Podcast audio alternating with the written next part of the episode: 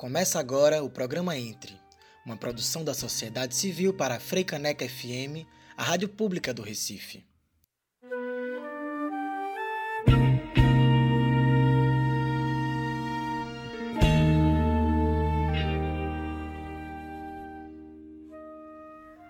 Olá, ouvintes da Rádio Freicaneca FM. Começamos agora mais uma edição do programa Entre. Toda quinta-feira, às 8 da manhã, meia hora de entrevista nessa rádio pública. Entram conosco artistas, ativistas, pensadoras e pensadores que tragam experiências, narrativas e debates periféricos no seu sentido mais amplo. Quem precisa entrar? Eu sou Mia Aragão, colaboradora no programa Entre junto com Chico Ludemir, e hoje eu convido o artista Paulo do Amparo. Paulo é um baiano radicado em Olinda desde pequeno onde ele recebeu esse nome do Amparo, que na verdade é herdado da mãe, Isa do Amparo, uma artista que mantém um ateliê de mesmo nome na Rua do Amparo, no sítio histórico de Olinda, onde Paulo foi criado. Paulo é desenhista, pintor, ilustrador, músico e inventor. Desenvolve um tipo de serigrafia de técnica artesanal, que não usa o método de revelação tradicional, e sim o desenho feito direto na tela, por exemplo. Ele é um entusiasta da arte independente e hoje a gente tem a alegria de recebê-lo aqui, Bem-vindo. Bom dia, Mia, tudo bom? Olá, ouvintes. A primeira pergunta que eu queria te fazer, na verdade, é se você é um pintor, um inventor, um artista ou um cientista maluco. Sou uma criança brincando. Acho que mais do que a atividade produtiva da arte, a atividade ocupativa me guia. Então é isso que eu faço desde criança tendo ou não pais artistas como tive, o gosto por criar, por criar talvez para mim, para preencher desejos, projeções. Então, esse entusiasmo, esse fascínio ainda é da criança que eu sou. E como é que tu lida com essa coisa que existe a tendência de se tentar classificar um artista em um campo da linguagem, por exemplo, alguém é pintor ou alguém é músico ou alguém é cineasta, e na verdade, na tua prática artística, ela também extrapola vários desses campos. Como é isso? E conta um pouco mais sobre as diferentes coisas que tu faz ou que tu gosta de fazer. Como eu já falei, o ocupacional é o que me guia.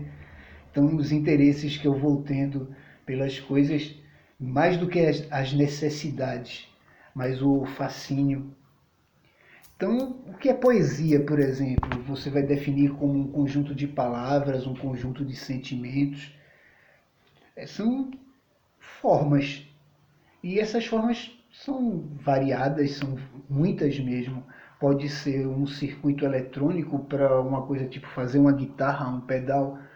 Ou pode ser uma coisa mais mecânica ainda, como agora eu e o meu sócio Ricardo Melo, uma pesquisa de litografia, estamos fazendo prensas e pesquisando novas pedras para litografia, mas o fascínio é o mesmo. Talvez seja isso que me defina como artista, mais do que a categoria em si, música ou fotografia, poesia ou performance.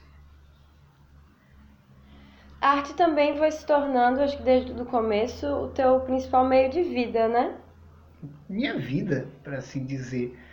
Viver de arte é viver de arte mais do que o dinheiro que se ganha ou não com isso, ou a própria satisfação de estar fazendo aquilo, é o meu dia a dia. São soluções que eu vou criar para qualquer coisa, seja para lavar roupa, seja para passear. Então, essa é a não só a criatividade, esse é o fascínio mesmo, é o que me leva. Eu poderia ser engenheiro, poderia ser advogado, poderia ser palhaço, mas parece um pouco também. Nunca é natural, mas um caminho um pouco natural quando tu pensa que tu foi criado dentro do ateliê de Isa, e com Isa e com Humberto, que eram também artistas. Teve uma certa formação informal, embora tu não tenha recorrido a uma escola tradicional de arte, que é um debate também que se tem. O, o que exatamente as escolas de arte formam? Um pensamento crítico, talvez.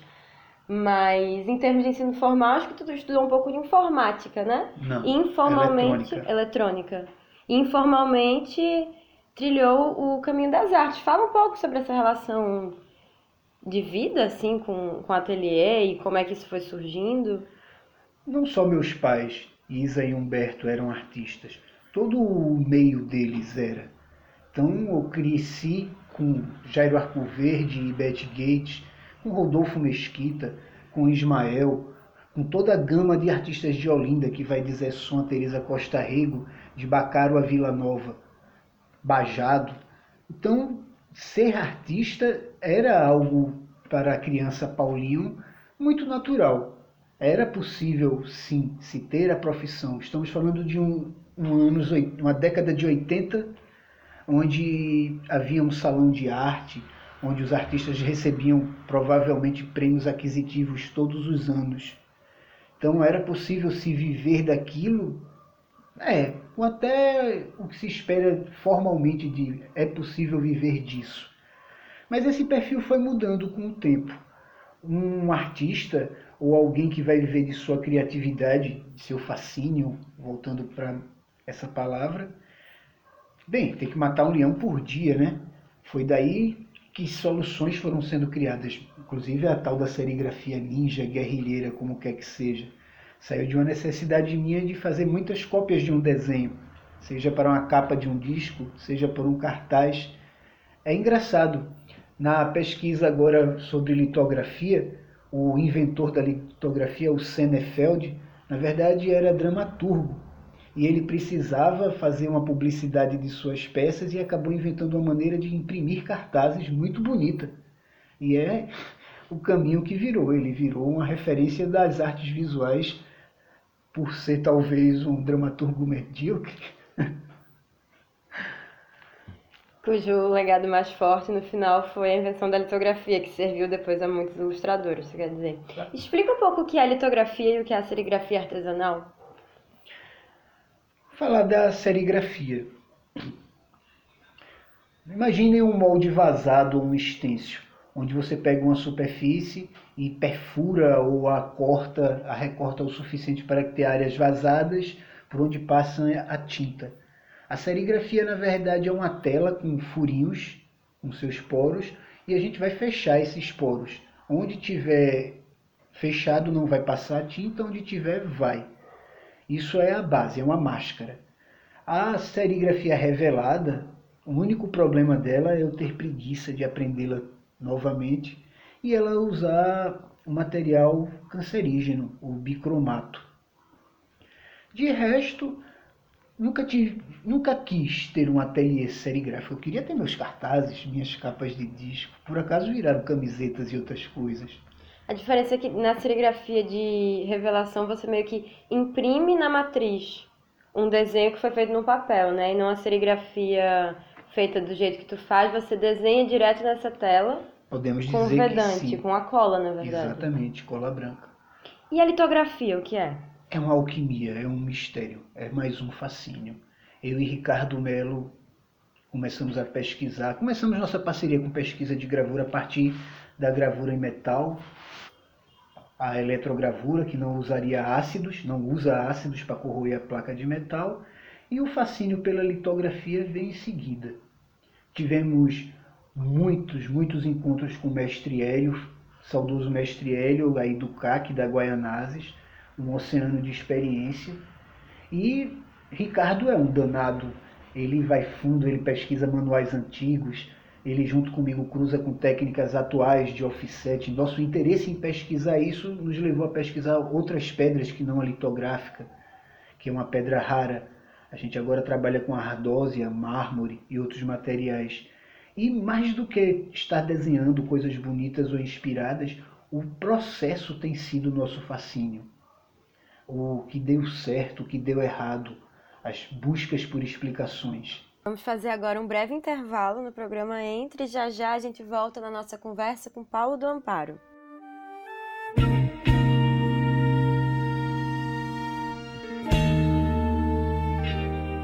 Retornando agora no programa Entre, onde a gente conversa com esse artista, desenhista, músico e muitas coisas, além de meu pai também, que é Paulo do Amparo. Então, retomando o assunto, Acho que tu fala muito, talvez em outros lugares também, de, de um lugar de artista independente, assim. Eu entendo que ser artista independente é também, de alguma forma, simplificar a sua produção e os materiais da sua produção a ponto de você não depender necessariamente de um meio de financiamento para produzir, ou disso que tu fala, da produção ser ligada a uma descoberta pessoal também. E, e ter uma leveza de você poder fazer isso sem necessariamente estar comprometido com o, atingir um resultado. Na pintura tu faz isso, na tua, a, tua, a tua atuação em música, tu sempre fez isso também. Tu já teve várias bandas, tipo Geladeira Metal, 3ET Records, o THC, e tu grava com outros artistas e sempre dá primazia a gravar de formas práticas, de formas mais baratas e eficazes, assim, de formas simplificadas. Conta mais um pouco? Sei lá, traumas e ranços burgueses da infância frustrações econômico-sociais fizeram de mim um MacGyver. Eu achei melhor fazer do que comprar pronto. Isso me levou a construir guitarras, a fazer meus arpões de pesca submarina, os meus próprios brinquedos que na época tanto os artistas amigos do meu pai gostavam, os canudóquios, uns bonecos articulados feitos de arame, canudo, fita crepe, que eu construía para destruir. A grande graça de um brinquedo para uma criança é poder usufruir completamente dele. Eu não podia queimar os Playmobils caros, mas eu podia fazer o que quisesse com meus bonecos, mesmo que minha mãe tivesse pena ou meu pai. Então, talvez pelo pequeno revoltado rebelde Paulinho ter tomado esse caminho, talvez contrário ao que a sociedade imprime na gente de um consumismo eu também queria aquelas coisas, mas eu passei a questionar mais o que é que eu realmente queria e como consegui-las. Construir, bem, eu já falei de fascínio mais uma vez, né? Criar, realmente realizar, isso está dentro do meu, do meu fazer artista e vai diretamente para essa criança, talvez, ou esse infantil meu, essa Posso até atribuir a esses ranços e traumas. Ter sido uma criança filho de artistas não convencionais significaria não ter um videogame caro. Quase fiz um. Ser artista também produzir um objeto que, para além da sua utilidade, tem uma espécie de excedente, um, um excedente assim, não classificável, um excedente que não se sabe exatamente para que serve, ou alguma coisa que você vai descobrir ainda para claro, que ela serve? Sim, é como a famosa psicomagia, são códigos internos, códigos que você se reprograma, se realimenta, se reestimula. Eu tenho uma caveira que eu fiz de mim mesmo, eu digo que é a caveira da minha última encarnação. Eu mantenho com ela uma relação de uma sinceridade, digamos assim, irracional. A caveira sabe, pois eu sou a caveira. Mas o que falar disso? Soa, faz algum sentido para vocês, ouvintes? Não. Então a arte tem sim esse caráter de querer ser misteriosa, querer ser apenas a poesia, a greia, a brincadeira, a loucura do artista.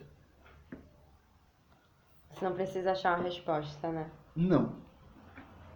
Mas a resposta, o estímulo, a alegria.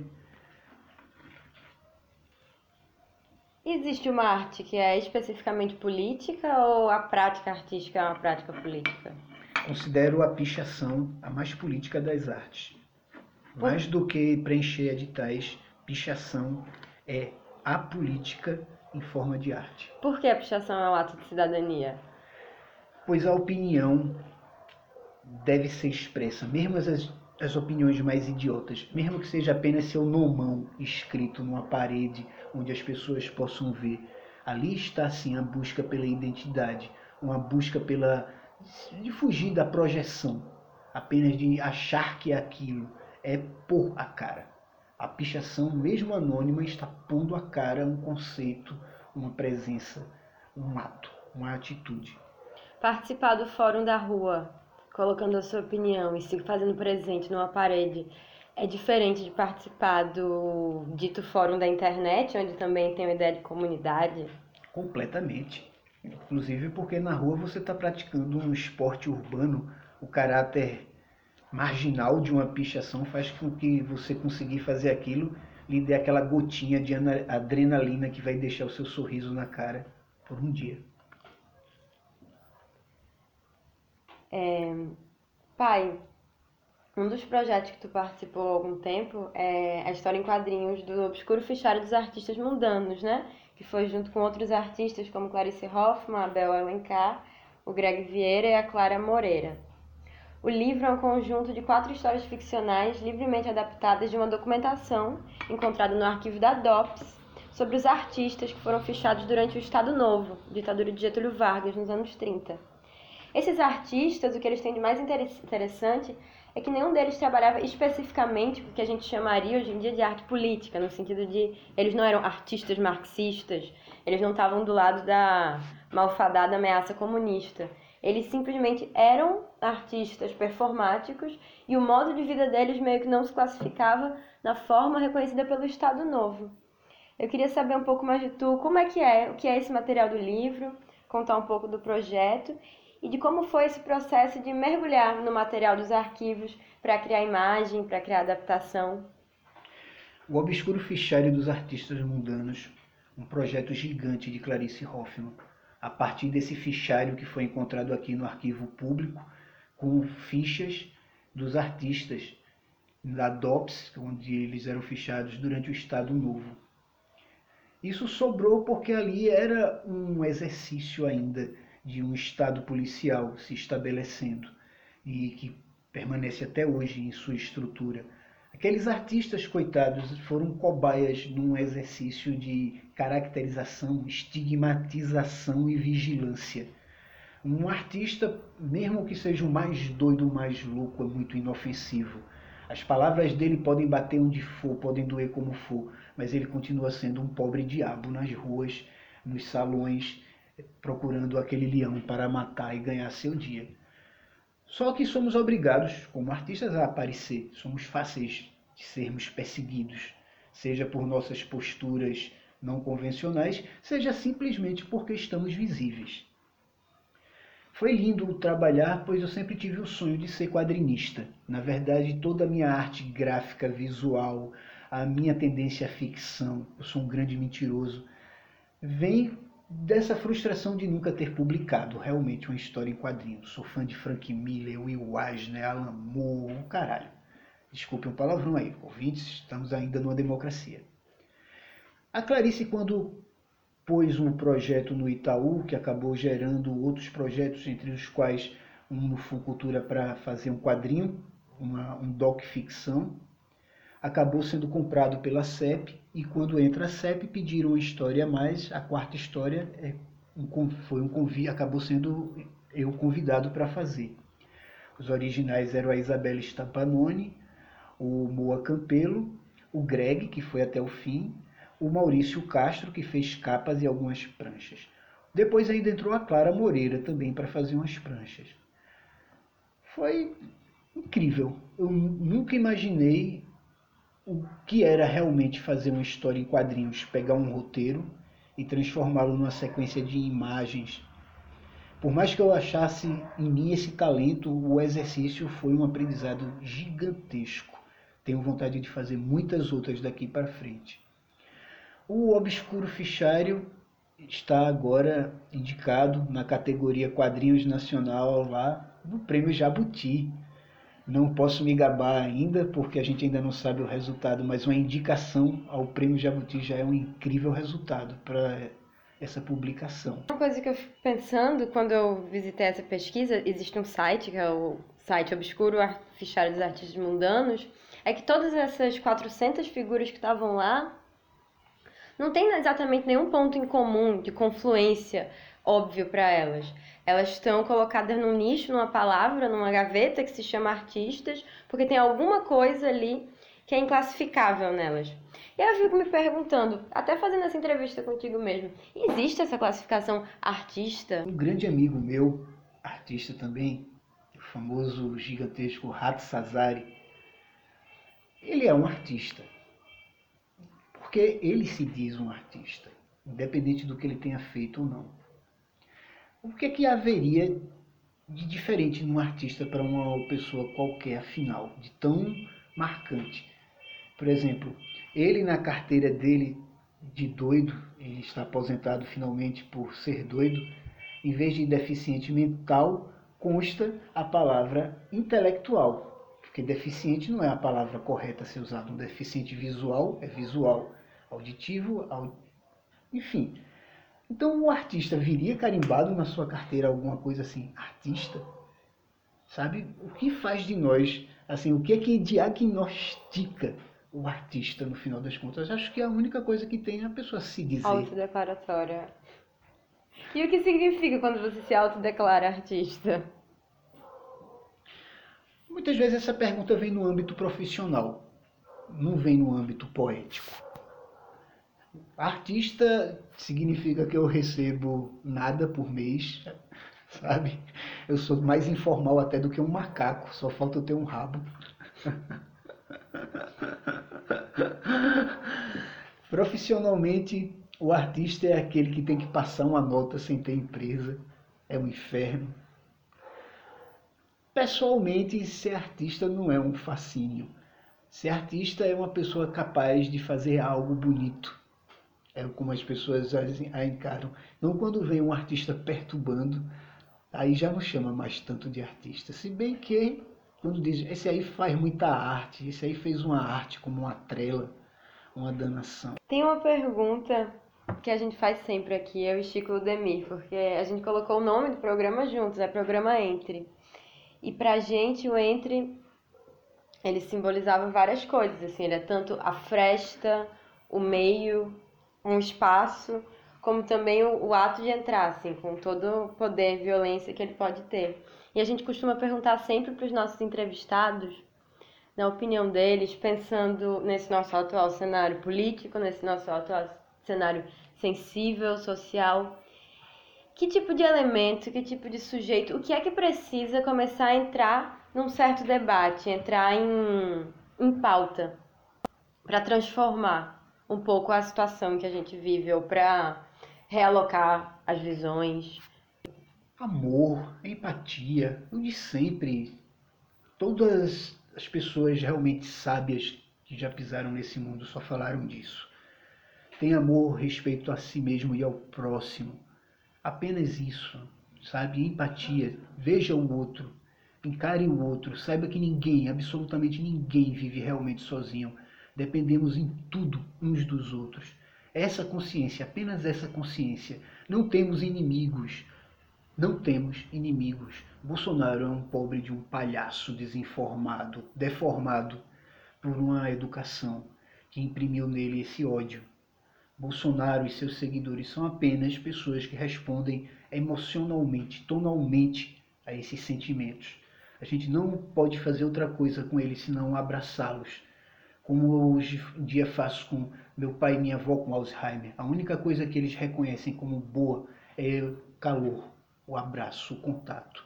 Talvez seja o caso dessas outras pessoas menos diagnosticadas patologicamente, mas com um comportamento errático e errado e horrível de destruição, de exclusão. Precisamos achar a fórmula de trazer para elas empatia, contato não são as, as opiniões estapafúrdias dessas pessoas que me ofendem. O que me ofende é isso está sendo estabelecido no mundo. O ódio, a perseguição, a exclusão. A única coisa que vai mudar é o de sempre. É amor, amor a si próprio, amor ao próximo, respeito, cuidado, paciência, carinho. Não é cristianismo nem qualquer bondade artificial que possa ser levantada. É apenas isso, empatia. Estamos aqui, agora. Esse é o prêmio de cada ser humano, é a vida. Encerramos agora mais um programa Entre. Agradecemos muito a Paulo do Amparo, que esteve aqui. E lembramos também que o programa foi um dos selecionados no edital de ocupação da grade de programação da Rádio Freicaneca. Contou com a apresentação, roteiro e produção de Mia Aragão e Chico Ludemir Queríamos agradecer também a vocês, ouvintes, que nos acompanham tanto pela Rádio Frecaneca quanto também pelo nosso podcast no Spotify. Você também pode nos acompanhar pela página do Facebook da rádio, que é Programa Entre, ou ainda no nosso Instagram, que é o arroba Programa Entre. Nessas páginas você pode entrar em contato conosco para deixar suas críticas, sugestões, comentários no geral. Esperamos vê-los novamente na próxima quinta-feira, às 8 da manhã. Sigamos juntas e juntos, fortes e até lá. Você acabou de ouvir o programa Entre, uma produção da sociedade civil para Freicaneca FM, a rádio pública do Recife.